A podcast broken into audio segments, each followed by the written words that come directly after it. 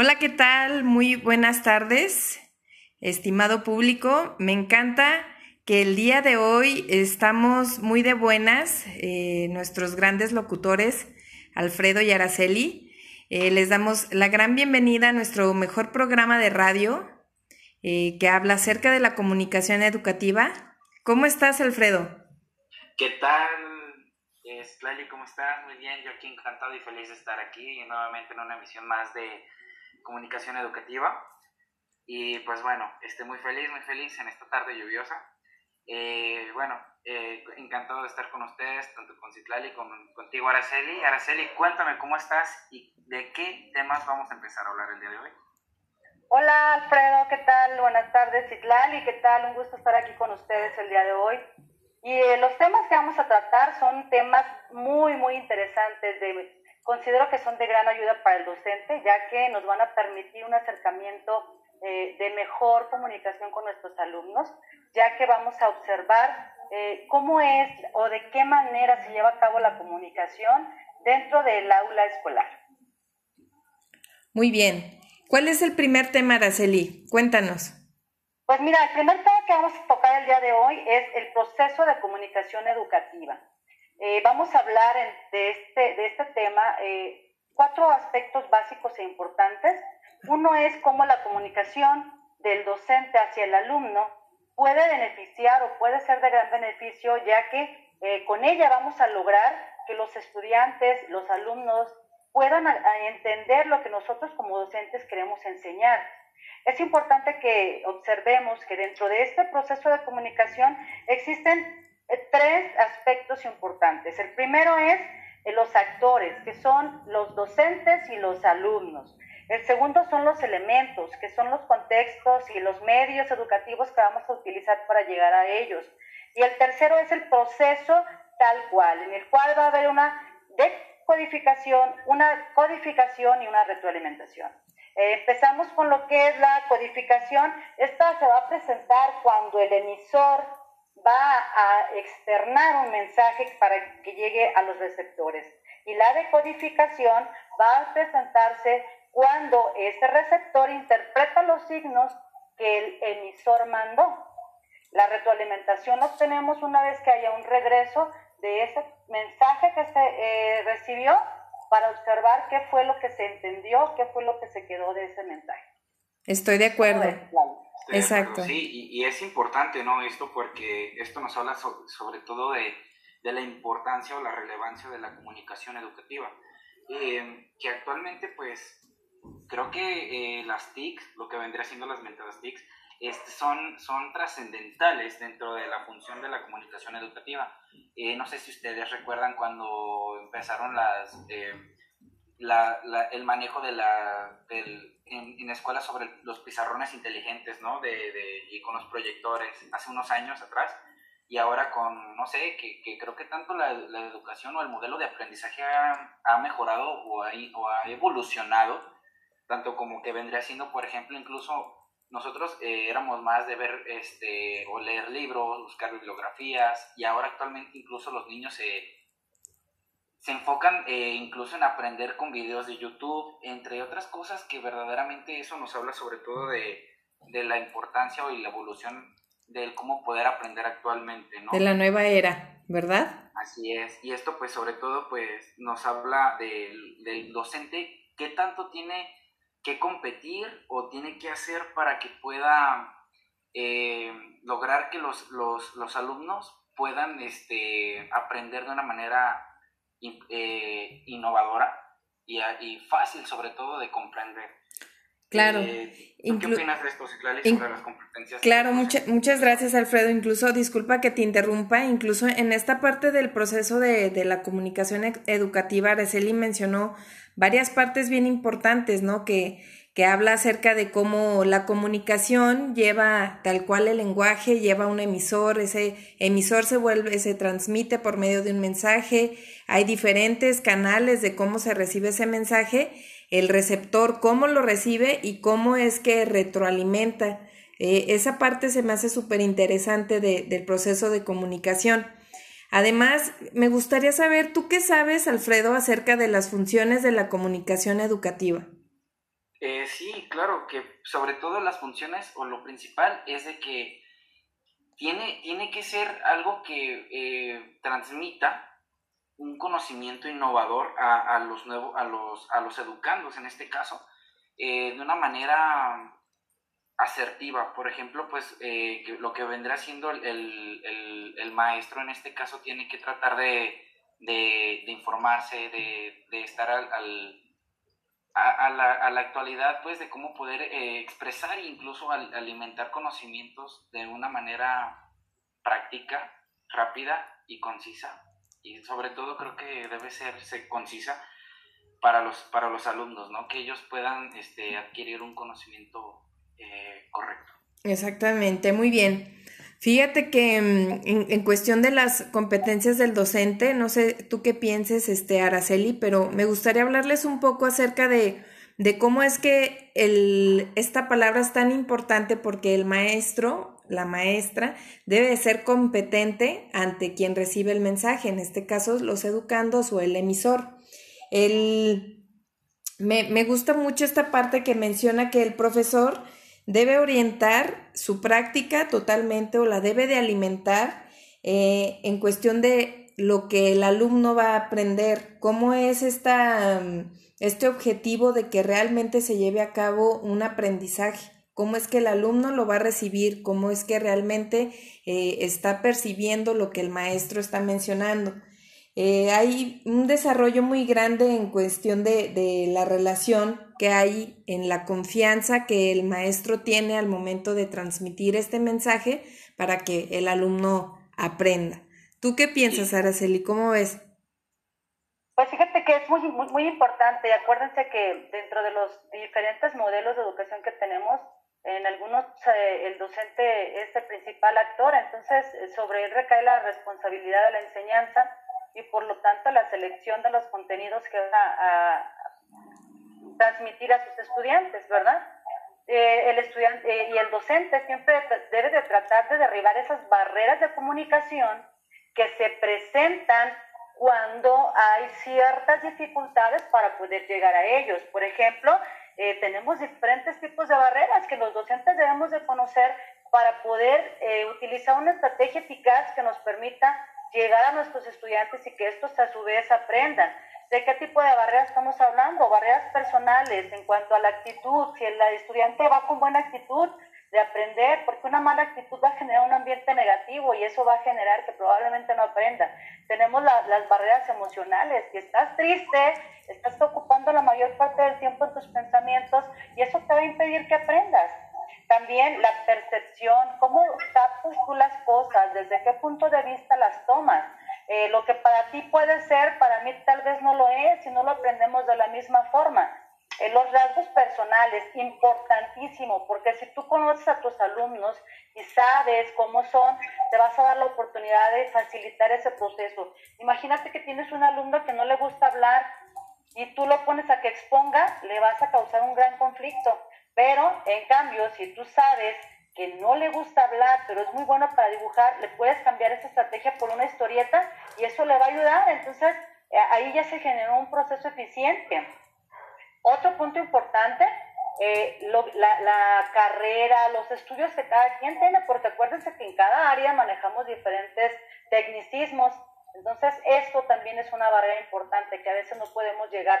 A veces cuando vamos al médico y nos dice, eh, tiene un dolor en el isquion izquierdo, cuando nada más es tan fácil de decir en el dedo izquierdo, ¿verdad? Este, eso es la, parte importante. Así es, y sobre todo eso es lo que destaca sobre, sobre la importancia de la comunicación en la educación, ¿no?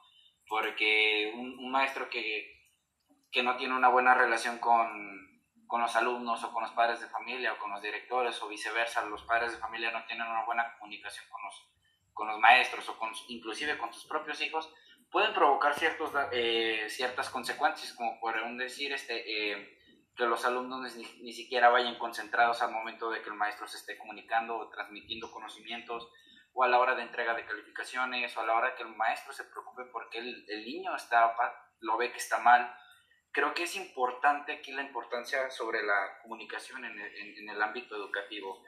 Eh, considero que de aquí, este, esto es, es importante, ¿no? Eh, y sobre todo nos hablas de, de, tipos de comunicación. Por ejemplo, no sé, tú, Citlali, en cuanto a la comunicación verbal, ¿tú qué sabes de eso? Sí, fíjate que la, la comunicación no verbal es eh, una, una cuestión bien interesante porque es todo un proceso de comunicación. Este proceso se, se manifiesta a través de, de gestos, de expresiones o, o, incluso hasta de movimientos corporales. Eh, no sé, siento como, como se, pienso un poco en la parte como de, del teatro, ¿no? No necesariamente, incluso hay, bueno, hay partes en el teatro en donde hay escenas en donde hay absoluto silencio y sabes exactamente qué es lo que está pasando por lo que ves. Entonces, eh, incluso, bueno, también la, la, parte pues sensorial, ¿no? Bien, bien interesante en la cuestión de la comunicación no verbal. Es muy importante también el lenguaje corporal, corporal, como les decía. Es una clave súper interesante a la hora de que se lleva a cabo la comunicación no verbal, porque llegas a sentir, llegas a solamente percibir, no necesariamente se, se necesita un lenguaje para poder comunicar. Eh, me, me, interesa bastante también escucharte eh, en esta parte, Araceli, acerca de la comunicación asertiva. Pienso que va mucho de la mano por esta cuestión de que no deja de ser comunicación a pesar de que no sea verbal. ¿Qué, ¿De qué se trata esta parte de la comunicación asertiva?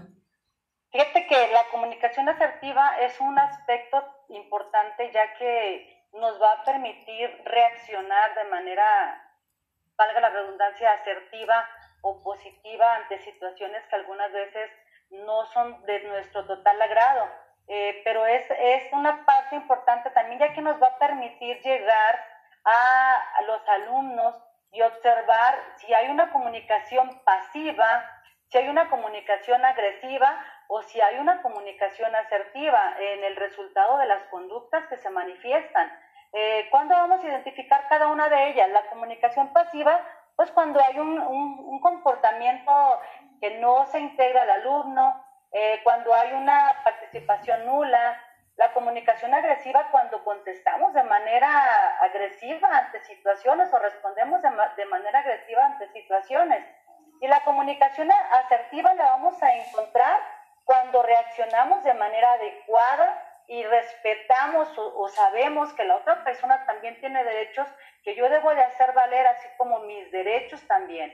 Hay, una, hay una frase muy bonita que dice, ¿no? Tu, tu, tu, libertad termina donde empieza la mía o tus derechos terminan donde empiezan los míos. Entonces, debo de actuar de manera asertiva tratando de escuchar al otro, eh, también eh, animar o alentar a las personas que, que no están realizando las cosas de determinada forma, pero que se pueden mejorar Debo de aceptar lo que otros dicen, no siempre yo voy a tener la razón.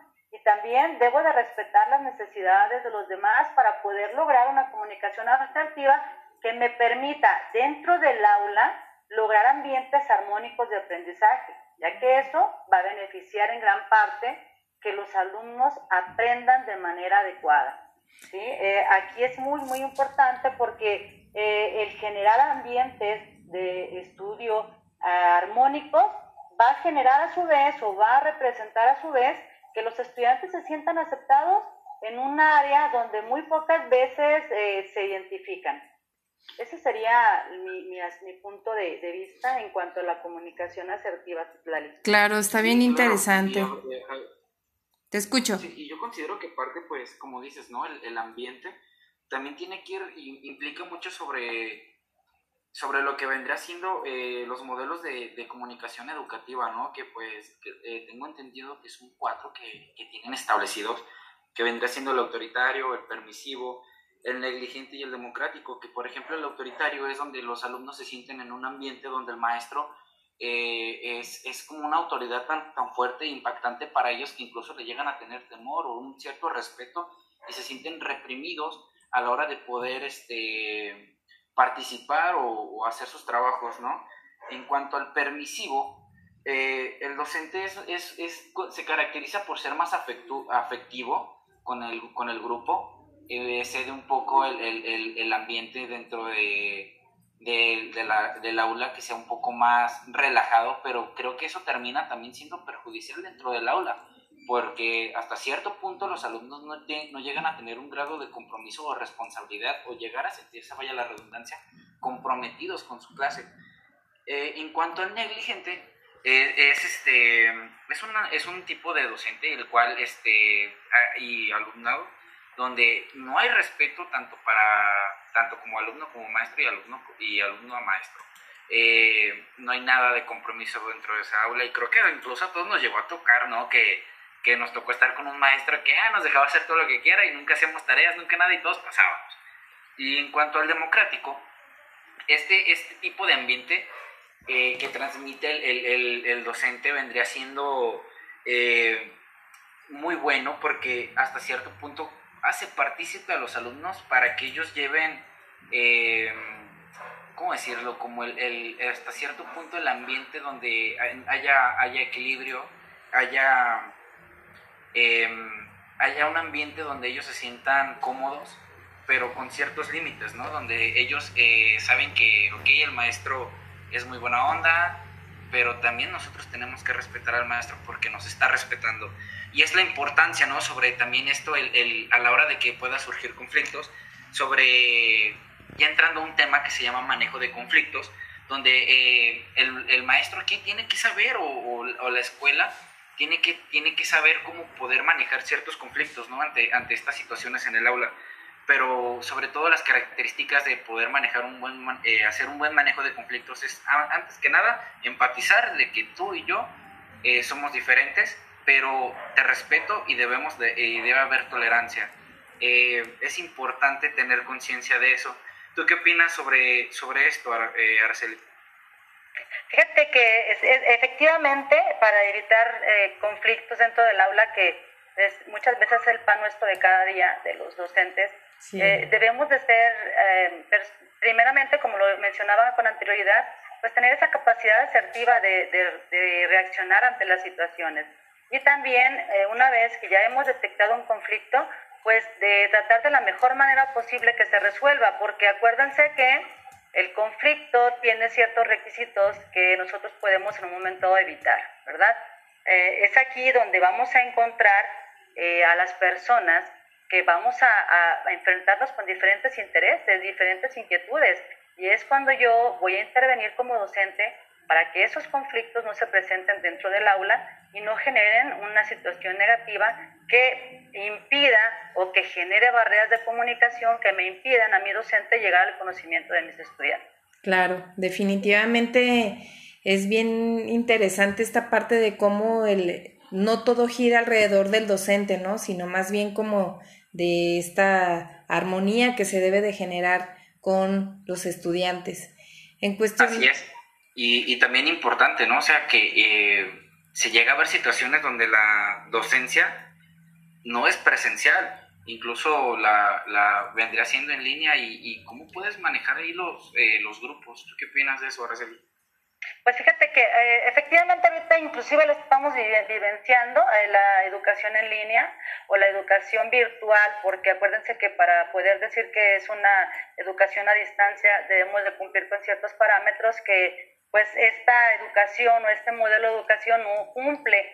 Entonces solamente vamos a llamarlo como una educación a distancia, en la cual también genera ciertos conflictos, ya que eh, algunas veces es complicado llegar a los estudiantes por, por eso mismo de la comunicación, eh, que no mis, los alumnos no interpretan mi lenguaje corporal, como lo mencionaba Clary, no interpretamos de manera asertiva las situaciones o no entendemos, el mensaje que se envía no es el que yo quería enviar.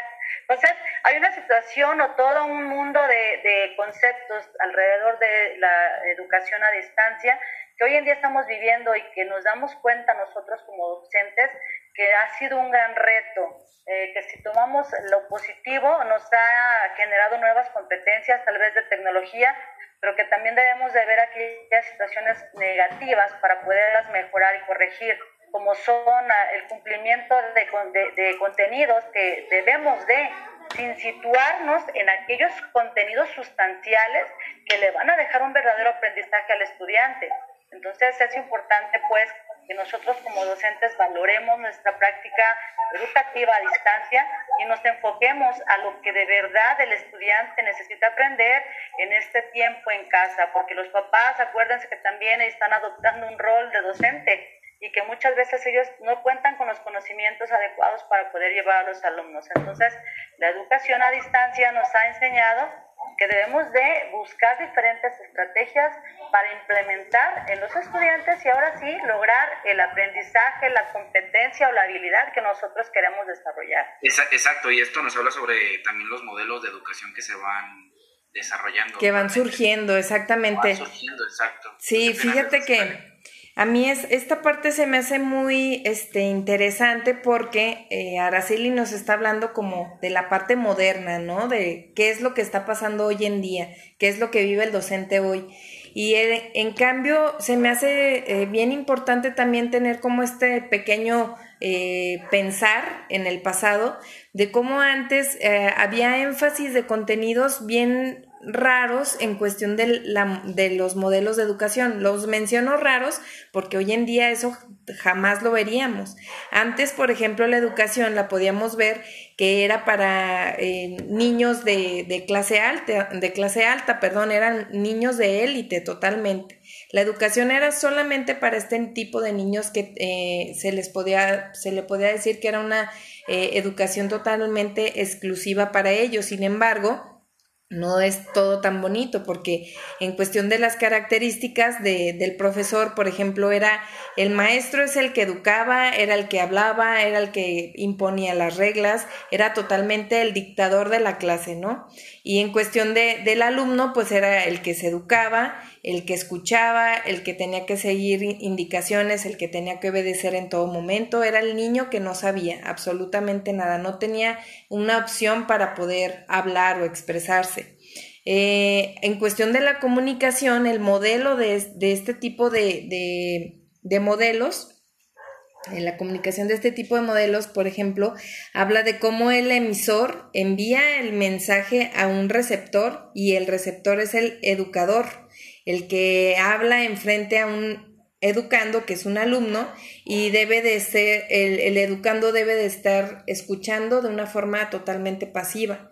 También, por ejemplo, los efectos que tienen eh, estos modelos, obviamente tuvo que haber una transición, un cambio, y hace una, una, conducta que tiene, eh, se moldea de cierta manera, y el objetivo, la característica, más bien dicho, este, del profesor, es pues el brinda, empieza el maestro a brindar esta motivación, empieza a rechazar estos programas tan forzosos, es este, le, eh, percibe una retroalimentación del alumno, está más activo en las sesiones, lo cual es mm, bastante interesante y, aparte interesante es pues motivador para las generaciones que ahora pues nos tocó este tipo de modelo, ¿no? Que es el actual, es lo más acercado al, al modelo actual en cuestión de la comunicación.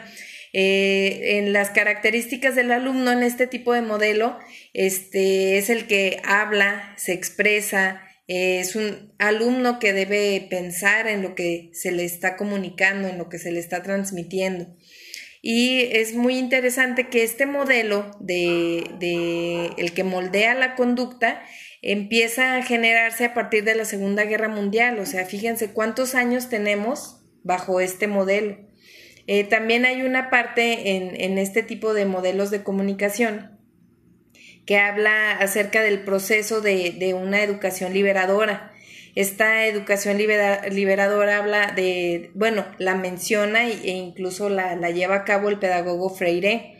Este pedagogo eh, tenía una visión totalmente distinta, o sea, él decía, ni el maestro ni el alumno es el que va a educar, no, no hay aquí un dictador el que es el que educa, sino que yo maestro me educo de ti alumno, tu alumno te educas de mí. Era como una cuestión recíproca, eh, bueno, con una reciprocidad totalmente bien fuerte, ¿no? Este, también, por ejemplo, menciona que eh, el educador está ahí para estimular, para totalmente tener esta motivación de querer hacer, el querer saber en cuestión de, de, de, cómo se lleva a cabo esta comunicación del modelo es que se basa en la participación totalmente activa de, del sujeto en el que se lleva a cabo el proceso educativo y pues forma parte de la participación de la sociedad. Es muy interesante cómo es que hablamos de la parte tecnológica y empezamos a pensar un poco cómo era el pasado de la educación y pues te das cuenta de que hay cambios, ¿no? Ha habido eh, eh, modelos muy interesantes en esta parte, Alfredo. sí, pues. ¿Qué piensas tú? ¿Cómo concluyes tú esta parte de, de la importancia de la comunicación? Es trascendental en todo aspecto. Creo que el, que haya una buena comunicación se va de eh, abarca todo, ¿no? Eh, lo que vendría siendo desde lo, familiar hasta lo educativo, o sea, todo, todo influye en la buena comunicación. Eh, de verdad, yo considero que es importante el, que nosotros podamos también, el, al momento de querer transmitir, al momento de que nosotros queramos hablar de cierta manera que nos gustaría que aprendieran ciertas personas o las personas a que nos queremos referir, también nosotros tenemos que estar dispuestos a, poder escuchar, ¿no? A poder, este, a, ¿cómo decirlo? A, poder, este, también empatizar en cuanto a poder transmitir nuestros, nuestros pensamientos y, y pues bueno, creo que es, importante la comunicación educativa porque eh, pues abarca todo, ¿no? Eh, eh, desde respeto, tolerancia, eh, disposición de poder aprender, pero también como docentes tenemos que saber este, poder escuchar también a nuestros alumnos. De acuerdo. Y pues bueno, Araceli, ¿tú cómo concluyes esto? Pues mira, miren compañeros, para mí la comunicación es sin duda el punto clave de la enseñanza, en este caso eh, estamos hablando de la escuela, pues de la enseñanza, porque va a ser la herramienta con la cual nos vamos a dirigir a nuestros alumnos y vamos a poder obtener un resultado con ellos si yo eh, empleo de manera adecuada mi comunicación, eh, derribando barreras de comunicación de una manera asertiva, generando ambientes de aprendizaje, eh, generando competencias nuevas, empleando modelos educativos que me permitan enseñar de la mejor manera, voy a lograr un proceso adecuado para mis estudiantes. Esa sería mi aportación. Estoy totalmente de acuerdo. Les agradezco muchísimo, Araceli y Alfredo. Eh, se nota que tenemos esta motivación por la educación, amamos la educación, así que espero eh, escucharlos en, nuestro próximo eh, programa. les deseo muy buen día, gracias a todos los que nos escuchan, nos vemos pronto. Bye.